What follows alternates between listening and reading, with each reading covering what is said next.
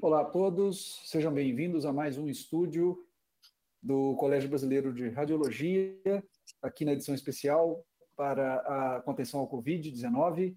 Hoje é, temos o prazer de receber aqui duas pessoas para falar sobre uma inovação muito interessante, que é o uso da inteligência artificial na imagem na avaliação dos pacientes com diagnóstico de Covid-19. Para falar sobre isso, nós temos aqui o prazer hoje de receber a doutora Cláudia Costa Leite, a doutora Cláudia tá, é uma das lideranças desse projeto no, no HC, no, nas suas clínicas da Faculdade de Medicina da USP, e ela é professora associada do Departamento de Radiologia e Oncologia da Faculdade de Medicina da USP. E também vamos conversar com o Dr. Valdair Muglia. Dr. Valdair Muglia é o diretor científico do Colégio Brasileiro de Radiologia. Meu nome é Hilton, eu estou aqui hoje usando essa máscara porque eu estou dentro do hospital, então é por isso que eu estou usando.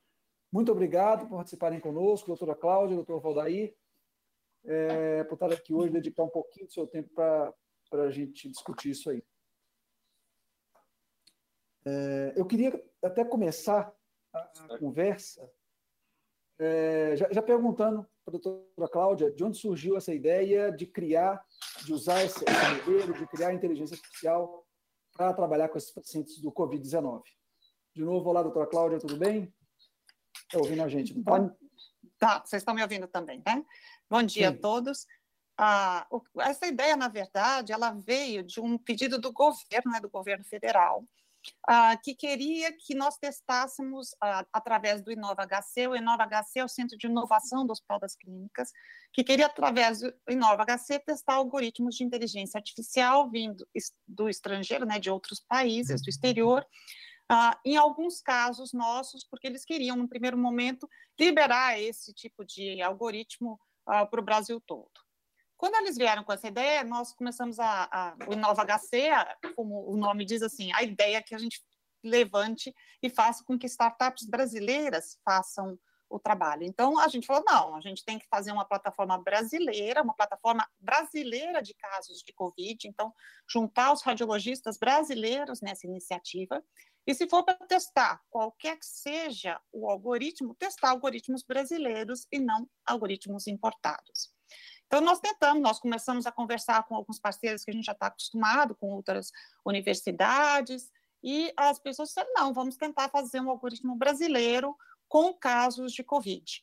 Inclusive porque a gente estava tendo naquele momento, isso foi uh, mais ou menos no final de março, Uh, a gente estava tendo, às vezes, muitos casos em que a imagem era muito sugestiva de Covid, que tinha sintomas respiratórios, mas que a gente estava tendo PCR negativo. Se não, como é que a gente, como é que a gente faz numa situação dessa? Todo mundo está tendo esse problema. Como é que os colegas nos outros lugares estão fazendo? Então foi uma, uma ideia de tentar juntar essas experiências até de diversos grupos de radiologia numa mesma plataforma.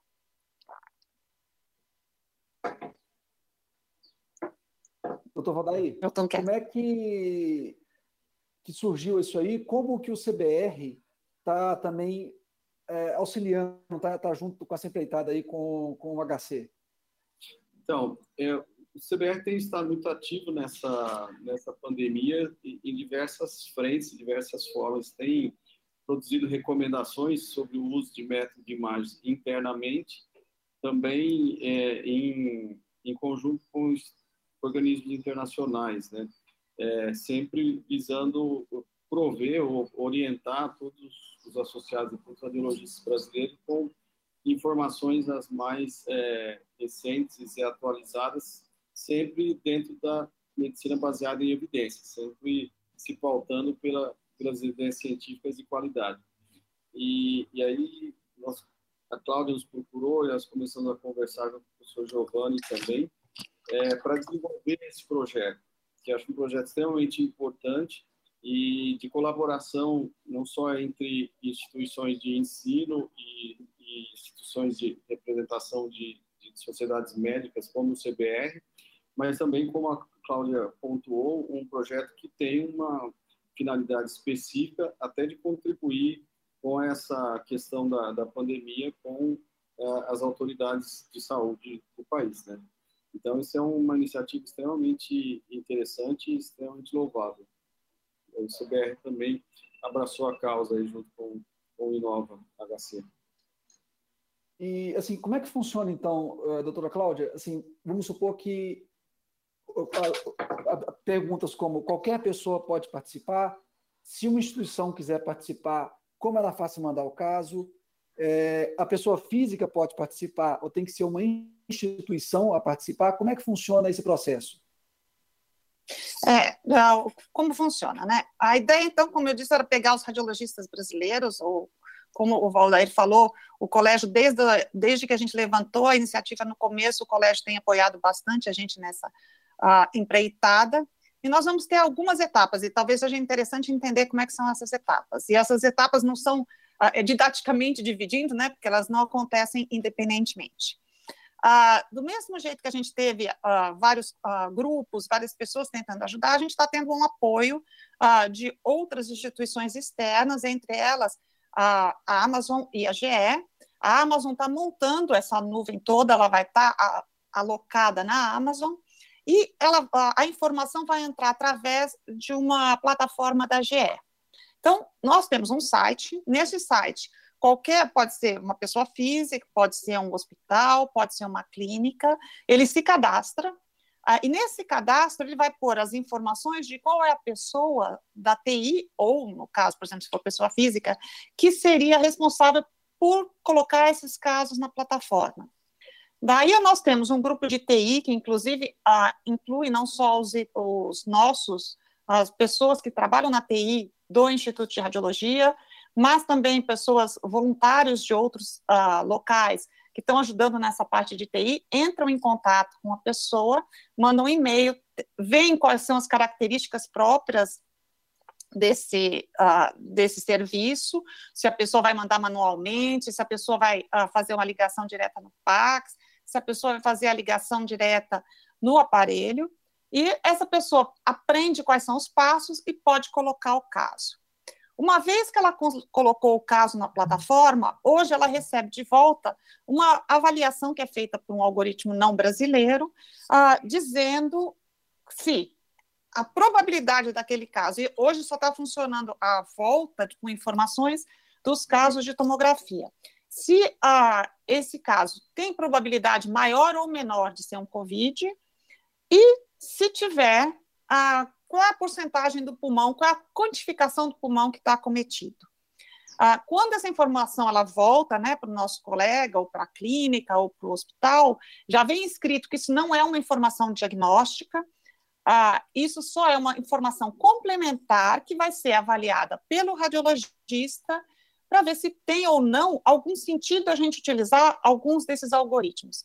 Na verdade, essa resposta nós não temos, né? Se realmente a utilização desses algoritmos ela vai ajudar o dia a dia do radiologista, se ela tem um valor ou não.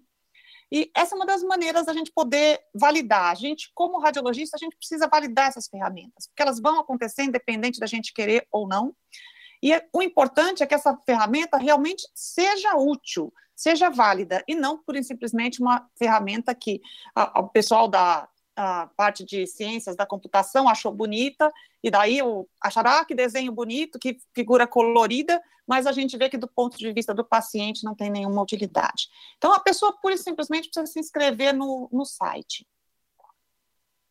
É, uma coisa, então, só para colocar aqui, e até buscar com o, o é, é, essa resposta, só para deixar bem claro para todo mundo que está ouvindo a gente. O projeto o objetivo dele é auxiliar, porque isso parece, parece um mantra né, que a gente tem que falar, mas é auxiliar o radiologista e não substituir o radiologista. E a ideia é que o radiologista seja o líder disso para determinar, para ver como isso auxilia. Acho que isso até é a posição do colégio também, né, né Valdair? Doutora Cláudia, então, Valdair. Isso é um ponto importante, a questão da, da, da, Esse projeto é mais um projeto de inteligência artificial, porque às vezes só a menção desse nome produz certa reação das pessoas, mas a inteligência artificial, ela está aí, ela vai ser incorporada, ela será incorporada, e é importante que as instituições, é, sociedades especialidades, principalmente no caso a radiologia, participem desse processo, porque esse é um processo que se desenvolverá com a gente ou sem a gente. E é melhor que seja com a atuação das sociedades de especialidades que podem dar um direcionamento de acordo com as boas práticas médicas. Então, é óbvio que nós precisamos de algoritmo em várias áreas da, da medicina e também na radiologia para auxiliar o diagnóstico. Então, a gente tem que é, imaginar que esses algoritmos surgiram da própria evolução da nossa especialidade. Assim, 20 anos atrás, a própria Cláudia, quando ia analisar uma tomografia de crânio, tinha 40 imagens, 60 imagens. Era mais fácil. Mais fácil. Hoje você tem que, uma tomografia tem 600 imagens, a ressonância tem quase mil exames, mil imagens, e é óbvio que essas imagens precisam, às vezes, de um, de um tratamento, de um algoritmo, até para lhe auxiliar. Então, é óbvio que, colocando mais uma vez, qualquer algoritmo de inteligência artificial, ele não substitui o, o radiologista, ele é uma ferramenta como outras que são desenvolvidas e são presentes em várias workstations ou computadores de uso pessoal para auxiliar na interpretação do, do, do diagnóstico e da obtenção dos melhores resultados possíveis, que muitas vezes nem, nem é o diagnóstico em si, mas também é o estabelecimento de é, desfechos ou estabelecimento de estratificação de risco, dependendo do que, que a gente está fazendo dentro da, da imagem.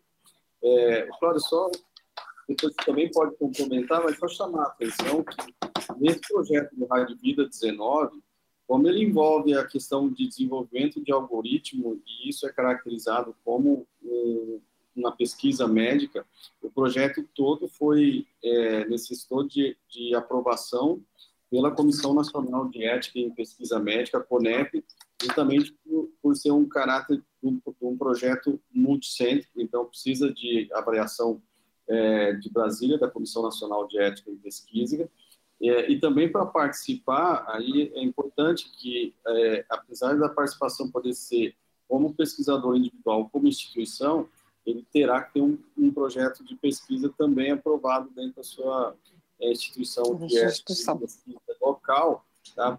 porque a gente está lidando com informações é, é, é, confidenciais e precisam de toda uma segurança no, é, em relação a isso. E, é, claro, é acho que só é só para reforçar, nós, nós submetemos né, o projeto à, à CONEP a, como um estudo multicêntrico. A gente tem orientado os centros a mandarem para as comissões de éticas a, próprias, né, o, os casos, ah, os casos não, desculpe, o projeto, e me manda o projeto, solicita, eu mando o projeto, e a pessoa recebe o projeto e, e, e coloca na, na avaliação das comissões internas locais, é uma coisa mim bastante importante que você levantou para lembrar assim todo todo paciente a hora que ele sobe na plataforma ele é anonimizado nós não quando chega na plataforma a plataforma tem dois grupos né os suspeitos e os comprovados quando ele sobe para essa plataforma. Nós da plataforma já não sabemos quem são os pacientes, só sabem os parceiros que vão enviar os casos. A gente não sabe mais.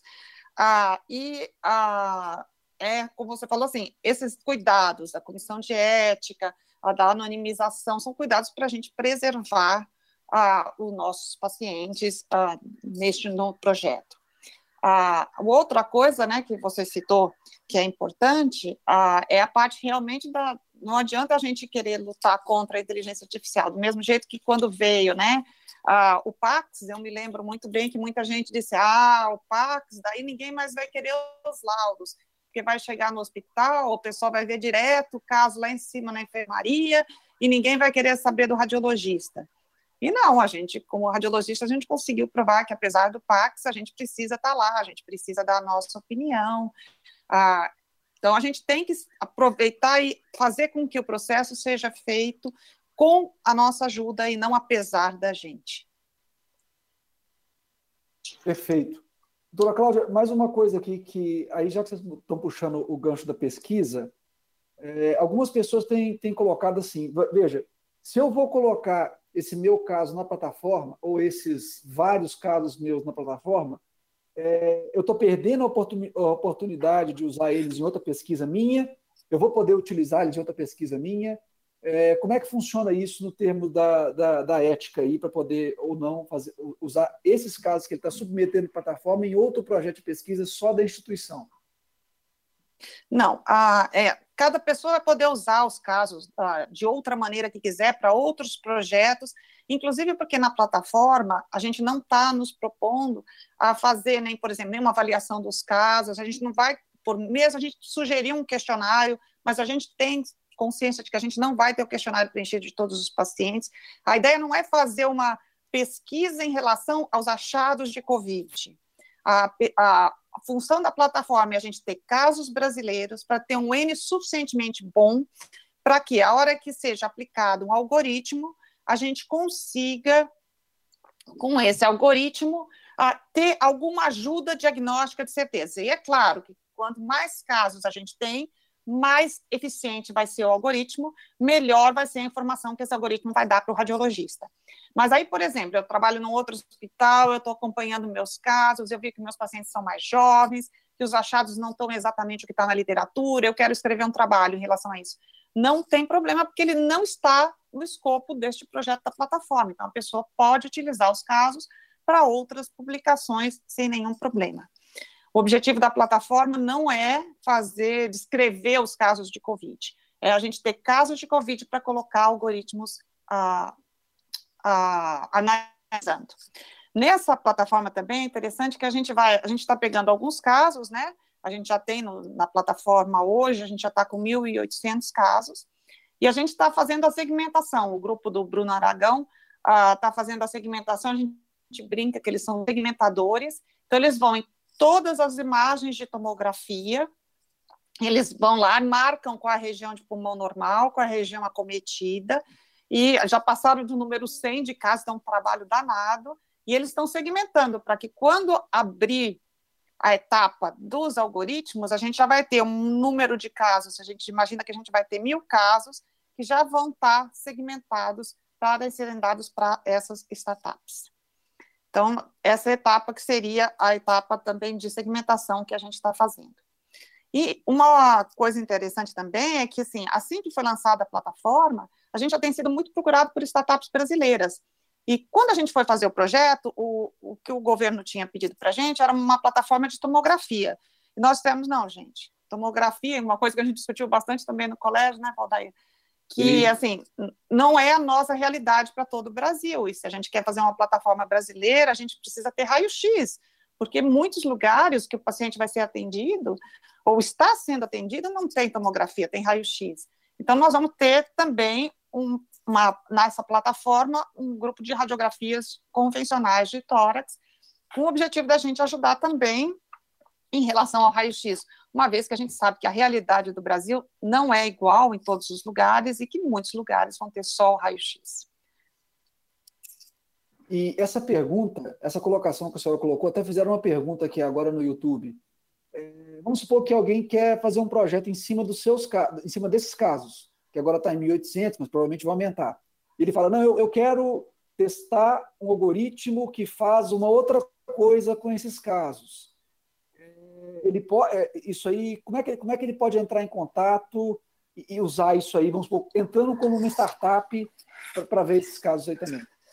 É, então, a, na verdade, o edital da startup ela já foi para o governo do estado, né, de São Paulo, a, a, já está lá, eles estão, a gente agora está esperando com que eles sejam lançada esse edital. Nesse edital a gente está está sendo chamado, a gente não, na verdade, é o governo do Estado, né? Está chamando startups brasileiras, elas têm que ter CNPJ brasileiro, uh, tanto para radiografias quanto para tomografias, e vai abrir, agora a gente não sabe exatamente qual é o dia, a gente esperava que fosse ainda no mês de maio, abrir o edital e essas startups vão poder se inscrever. Elas se inscrevendo, né, seria como uma, uma competição em relação, a, por exemplo, a do RSNA, elas podem se inscrever, o governo vai oferecer, está oferecendo vantagens para as startups que se inscreverem, e nós vamos ter uma, uma, um grupo de avaliadores desses, algoritmos, depois a gente vai dar um prazo de 15 a 20 dias, e depois a gente vai ter uma avaliação dessas startups, qual foi a, a acurácia de cada uma delas, e a ideia é que a gente saia com uma uh, de tomografia e uma de raio-x, e que o governo vai dar, uh, vai fornecer, dura, pelo menos durante a pandemia, uh, essas, uh, serviço dessas startups de graça para as. Daí vai ser para todo mundo que quiser usar, né? Que durante a pandemia, para poder ajudar. Sempre lembrando, inclusive quando na plataforma você coloca que vem aquela mensagem assim, isto não é uma, uma, ferramenta diagnóstica, não dá o diagnóstico, você precisa pegar essa informação junto com o radiologista para você poder chegar num diagnóstico. Isso não é uma informação sozinha que dá um diagnóstico, é uma informação que depende de uma análise de um especialista, que no caso é o radiologista. E ainda estão perguntando aqui também. É... É que... Ah, pois não. Pois não, desculpa. Aqui, assim, essa é importante complementar, que eu acho que a pergunta também é, poderia ser usada com outros propósitos fora da Covid, essas imagens. Né? Aí tem duas coisas. Primeiro, a questão técnica, que as imagens são basicamente de pacientes com suspeita de, de pneumonite viral, assim, na maioria das vezes será por, por Covid, até pela alta prevalência em determinados locais. Então, primeiro já tem essa questão que as imagens são muito... É, tem, tem um viés de seleção aí bastante claro nessa situação. E segundo, também tem a questão, como a gente mencionou há pouco, tem a questão é, de regulação de, de pesquisa disso. É, o que foi aprovado são técnicas de inteligência artificial para desenvolvimento com foco específico na COVID. Tá? Então, para utilizar para outras situações, seria possível, mas tem que fazer as, as Uma nova. também dentro do ponto de vista da, da, da ética em pesquisa médica. Não, perfeito. E, mas eu, eu acho que o que o Wilton perguntou é uma coisa assim, só pertinente em relação ao, não sei se foi o, o Wilton leu, né, Wilton? É que assim, se outras pessoas quiserem, nós vamos abrir a plataforma, sim, para ser usada. Desde que, claro, né, Valdair, a gente siga as normas éticas. A pessoa vai lá, submete o projeto, o projeto é aprovado. A ideia é que a plataforma fique aberta depois, desde que siga as normas éticas. Mas é que não, não, não vamos ficar com os dados só para nós. Os dados vão ser abertos desde que, claro, sejam seguidas as normas éticas. E aqui, inclusive, uma das perguntas que estão sendo feitas aqui é, inclusive, isso que o Valdair falou. É, eu até perguntei para você agora, antes de começar, Cláudio. Submissão de casos. Somente casos suspeitos ou confirmados vão ser aceitos? É, ou seja, ele não está perguntando isso, mas assim, você pode mandar o caso suspeito ou confirmado, não pode? Você pode colocar os dois, não pode? Pode, pode colocar tanto suspeito quanto confirmado. Como eu falei, a gente sugere, tem um questionário que a gente sugere, a gente sabe que, inclusive, por causa da dificuldade do momento em que tá, a gente está vivendo, ah, muitos centros não vão ser capazes de preencher. E o que a gente pede também é que, assim, por exemplo, se eu tenho um caso hoje, eu sei que daqui a 10 dias me contaram que ele foi confirmado, eu entrar na plataforma, entrar em contato, né, que a gente tem lá como entrar em contato na plataforma e dizer, olha, no meu caso, só eu que vou saber quem é o meu caso, né? Então, eu vou dizer, meu caso, número, por exemplo, 1426, ah, hoje ele foi, entrou como um suspeito, mas hoje ele foi confirmado, e daí nós somos capazes de mudar qual a caixinha onde está o paciente, se está o paciente no confirmado ou no suspeito. Mas a gente vai, a gente está aceitando tanto suspeitos quanto confirmados. Isso é outra dúvida agora que me surgiu aqui agora. Assim, é, vocês têm alguma ideia de balizar, é, de usar, por exemplo, falsos positivos, ou seja, casos que são confirmados como não Covid, mas, é, sei lá, tem alguma alteração pulmonar? Ou, ou, ou, é, nós já fizemos. Ah, desculpa, por favor. É, nós fizemos, desculpe, a gente fez, porque a gente, toda vez que a gente tem algo, a inteligência artificial, a gente tem algumas etapas, né?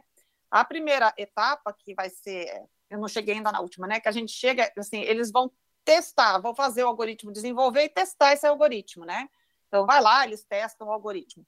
Na etapa que a gente vai validar, que a gente vai ter a avaliação das diversas startups, nessa etapa a gente tem que ter casos normais e tem que ter casos de outras patologias. E a gente já está separando esses casos para fazer o teste dos algoritmos, né? Então, nós já estamos procurando outros casos que não são uh, de COVID, para a gente colocar junto e misturar ali para tentar ver o que o algoritmo faz. Por exemplo, a gente já separou uma tuberculose toda bonitinha, assim, cheia de um padrão ah, ah, intersticial, e nós vamos pôr lá para ver o que, é que acontece. Vamos pôr casos normais, para a gente poder saber exatamente isso. Assim, o algoritmo ele serviu para fazer o diagnóstico ou não? Qualquer coisa que ele viu a qualquer alteração pulmonar, ele chamou aquilo de Covid ou não. A gente só consegue fazer isso tendo outros casos que a gente coloca no meio também e avalia qual foi a desempenho do algoritmo em relação a isso. Mas essa vai ser na etapa de validação, que vai ser quando a gente vai analisar as diversas startups. Aqui outra pessoa pergunta se tem alguma regra quanto ao protocolo assim do exame, número de imagens, aparelho específico, vale tudo então, qualquer Nada, aparelho. vale tudo, vale tudo, vale tudo, qualquer aparelho. Tá. Qualquer aparelho, qualquer tipo de imagem, e inclusive a gente consegue fazer, subir as imagens, dá mais trabalho, obviamente, mas não precisa ser nem ligar direito no aparelho, nem direito no Pax, pode ser às vezes manual. A gente tem conseguido todas as maneiras para poder mandar, poder receber os casos. Mas tem, um, tem uma dado interessante aí, né, que é, nos últimos anos, anos houve uma grande renovação do parque tecnológico de tomografia. As próprias empresas é, facilitaram muito a troca dos aparelhos é, mais é, helicoidais simples, de dois, quatro canais, porque elas não mantinham mais esses aparelhos em portfólio. Então, para elas também, é, toda a questão de assistência técnica. É, então, já, mesmo todos os locais, até os estados mais distantes, assim, existe uma, uma padronização de aparelhos aí, no mínimo 16 canais, aí, que já, já são mais do que suficientes para lidar com, a, com as exigências do, dos algoritmos. Como a Cláudia mencionou, aceita-se qualquer padrão de tomografia, né? E é um, esse é, é eu... Pode falar, Cláudia, depois eu complemento. Não, é exatamente isso. Isso é importante, né? Porque a gente não, não limita ninguém, né? É. E, e, esse é um detalhe importante da, dessa plataforma, de ela ser um, um multiplicador de, de, de, imagens, porque em muitos locais tem até expertise para trabalhar com inteligência artificial, mas às vezes estava com um número limitado de casos. E a gente sabe que os, os, algoritmos utilizados em inteligência artificial, principalmente quando a gente trabalha com machine learning, e um, um dos, dos, dos, ramos da machine learning, que é o aprendizado profundo, que é o deep learning, né? Os algoritmos, normalmente, quanto maior o número de dados, maior é a, a, a acurácia da, das, das, dos modelos, das abstrações extraídas a partir desses dados de imagem. Né? Então, é, é, fantástico que, de repente, um local que você tem essa expertise, que normalmente é multidisciplinar, você precisa de corpo de TI bom, de médicos, radiologistas, clínicos, todos envolvidos, mas eventualmente você tinha um número de casos limitados, você contribui com 20, 30 casos e tem acesso, como a Cláudia falou, hoje já tem mais de 1.800 casos na plataforma. E isso seria acessível para todo mundo que tiver um projeto de pesquisa e queira entrar nessa plataforma. Então, realmente, sob esse ponto de vista, ela é uma, uma plataforma que democratiza o acesso a essas informações e permite, como a Cláudia falou, que várias startups também possam é, utilizar isso com o intuito de, de, de, produzir algoritmos que possam ser úteis rapidamente dentro do contexto da, da Covid-19. Né? É, eu, eu, particularmente, fico um pouco preocupado, até não com a tomografia, mas fico um pouco preocupado com o raio-x. Às vezes a qualidade do raio-x é um determinante meio perigoso aí para esses protocolos. É, vocês têm tido algum critério para ver assim, um raio-x que não que está muito ruim, é, doutora Cláudia, ou, ou não? Aquele raio-x, por exemplo? Não, por enquanto não. A gente vai deixar um pouco isso por conta da, dos algoritmos, né? A hora que chegar os algoritmos que a gente vai ver. Porque é o que você falou, o, o raio-x é muito heterogêneo, né? E a gente tem outro problema do raio-x, né? Ah, assim, tem o raio-x de leito também, né? Sim, ah, sim. Mas como é para o diagnóstico, nós esperamos que o que seja mandado seja o, o, o raio-x que não foi feito de leito, né? O raio-x que tenha sido feito ah, com o paciente ainda, né? Para o diagnóstico e não para o controle evolutivo do paciente. Porque mesmo nós sabemos, né, que pelo menos nós no, no HC, o que tem sido feito é que o paciente faz uma tomografia. Ah, daí foi feito o diagnóstico, PCR e tudo mais. O resto do controle desse paciente é todo feito com raio-x do leito. Então, a gente acha que, a gente espera que seja o raio-x do, do diagnóstico. A gente vai precisar fazer uma triagem desses casos, com certeza. E toda vez que a gente fala triagem ou a gente fala dos ah, nós vamos fazer, cadê o pessoal que está fazendo segmentadores que a gente brincou, que inventa, né? Parece o Harry Potter, né? ah, e a gente lembra que isso, sim, isso demanda várias pessoas, né? E eu acho que é, também é um momento de dizer que a gente tem tido, assim, muita ajuda de voluntários, de outras pessoas, de outras instituições que têm vindo ajudar a segmentar, ajudar a fazer. A gente tem tido muita ajuda dos residentes, vários residentes estão uh, ajudando a segmentar. E mesmo nesse processo de selecionar depois os raios-x, a gente já tem várias pessoas que se ofereceram para ajudar a fazer essa seleção. Então, a gente queria agradecer muito, aproveitar e agradecer os colegas que têm uh, vestido também essa camisa. Acho que é importante a gente, num momento que nem esse, a gente conseguir ver que as pessoas se mobilizam, né? E tentam fazer alguma coisa para tentar contribuir um pouco. E eu acho que, principalmente, assim, nós, como brasileiros, uh, se a gente conseguir fazer uma grande plataforma, isso vai ser um, um grande orgulho para nós, como brasileiros, e conseguir desenvolver porque dizer, nossa, nós como brasileiros conseguimos fazer as coisas mesmo com todas as dificuldades que a gente tem no meio de uma pandemia. Tá. É, eu vou pedir uma licença aqui para vocês para poder mostrar o site. É, eu acho que eu vou compartilhar minha tá. tela aqui, mesmo porque surgiu uma pergunta aqui agora do, de um pessoal sobre a, a resposta. Então, vocês estão conseguindo ver? O site é esse, pessoal, tá? É, aqui está o endereço, é radivide19 na verdade está aparecendo .com.br, mas ele pode ser também acessado por radiovideo19. É, é, é, é usp.fm.br, não é isso, doutora Cláudia? hc.fm.usp.br, mas pode ser o .com.br também pode. Se puser Rádio Vídeo 19 no Google, acha. Tá. Perfeito. Então, aqui é o site, aqui são os patrocinadores, a BR está passando aqui, inclusive. É, uma pergunta que foi feita, eu estou mostrando no site até para ver isso, é que um colega colocou que o acesso, às vezes a resposta por e-mail tem sido lenta. Se tem outra maneira de da pessoa ter a resposta de como participar e tudo.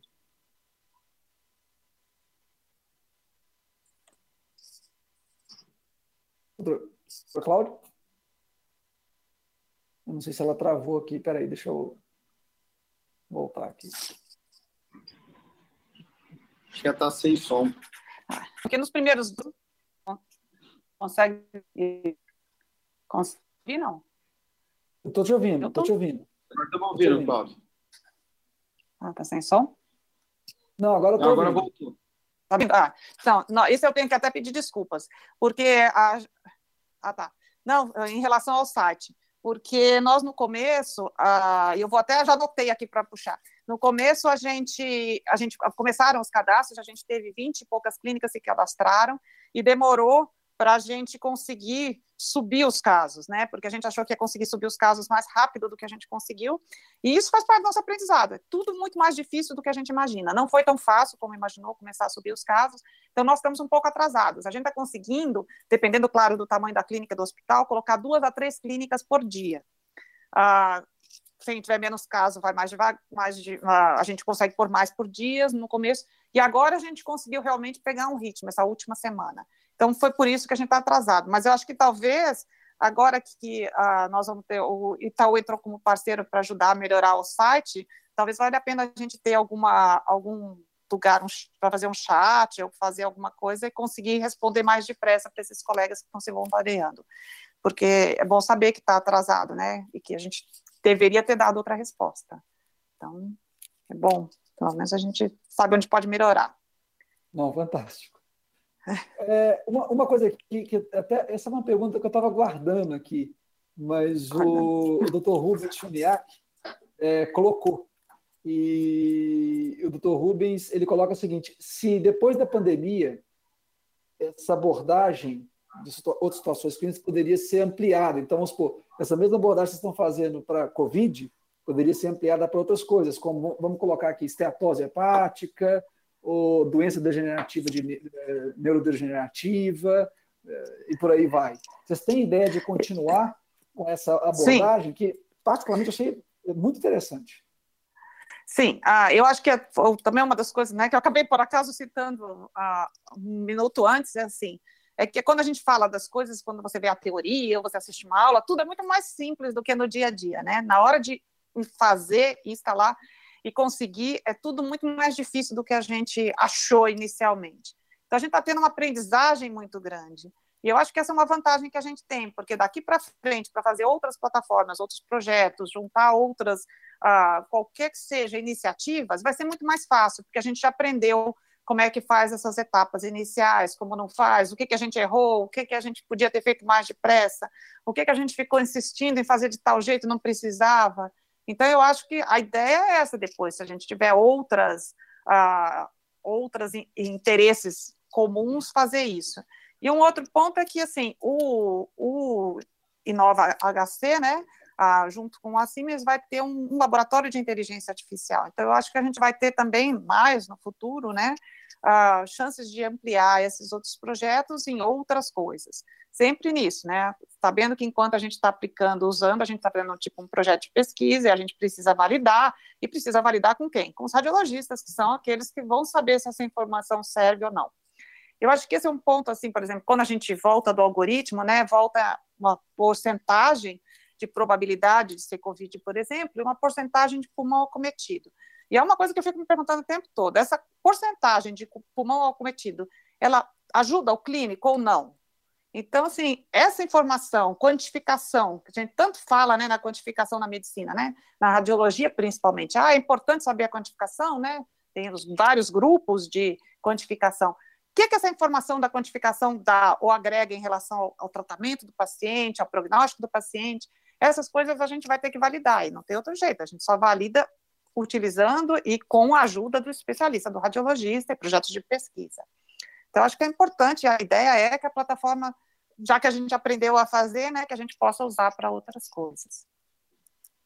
Então, do, do, ponto de vista do CBR, também é importante ele estar tá ligado a, a, a várias uh, iniciativas de inovações tecnológicas, fundamental para uma entidade, uma sociedade de, de especialidade médica, está tá ligada, está antenada com as questões mais recentes de incorporações. Então, esse, esse projeto do CBR também é um aprendizado, assim como a Cláudia já mencionou, e, e, e também estabelece eh, laços e pontes sólidas com, com importantes empresas de desenvolvimento tecnológico, obviamente muito benéfico para o CBR estar é, atuando nesse meio e estar marcando a presença da, da sociedade, especialidade e dos preceitos que regem nossa nossa especialidade.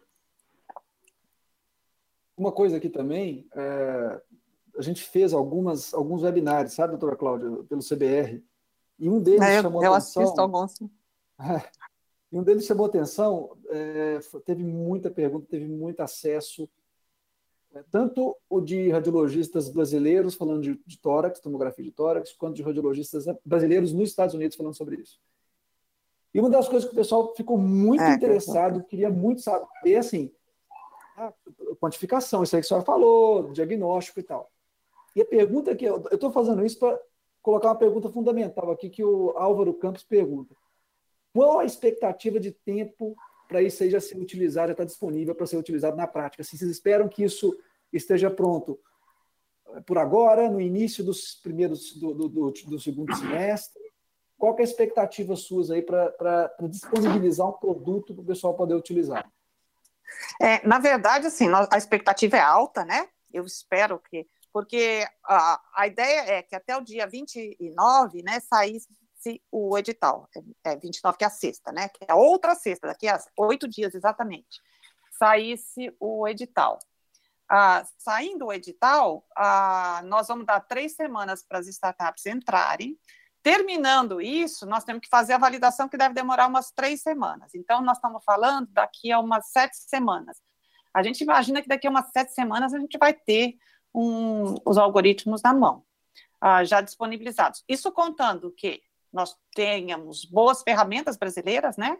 E que tenham um bom resultado na, na curaça delas. A gente pode ser surpreendido e não ter, mas eu acredito que a gente vai ter sim, porque a gente já tem visto, assim, procurando de várias áreas, pessoas da ciência da computação, grupos até com radiologistas, grupos que já trabalharam até para as competições do RSNA, ah, que estão se candidatando e, ou querendo saber informações e que já estão bem adiantados no processo. Então, a gente espera que talvez assim, vamos contar, no meio para o final de julho, a gente já vai ter essa ferramenta disponível.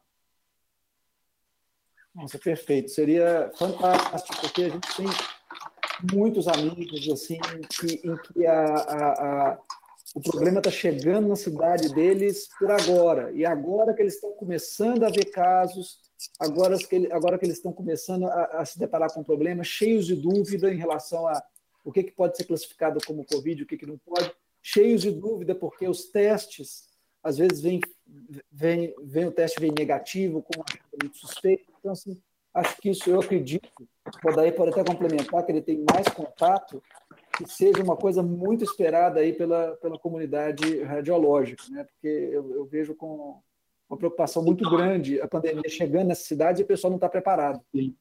É, é, essa questão aí a gente tem abordado de, de, de diferentes formas. Uma dessas é a que a gente está discutindo aqui, do desenvolvimento da, é, de algoritmos que possam auxiliar através do projeto Rádio 19 é, mas também o CBR está trabalhando num, num, num, projeto aí, na, principalmente na logística desse projeto, para é, é, uma outra empresa parceira, é, a Cláudia também está junto nisso, para a gente desenvolver e a gente pode voltar a falar brevemente nesse assunto assim que essa é, essa ferramenta tiver é, em funcionamento, né?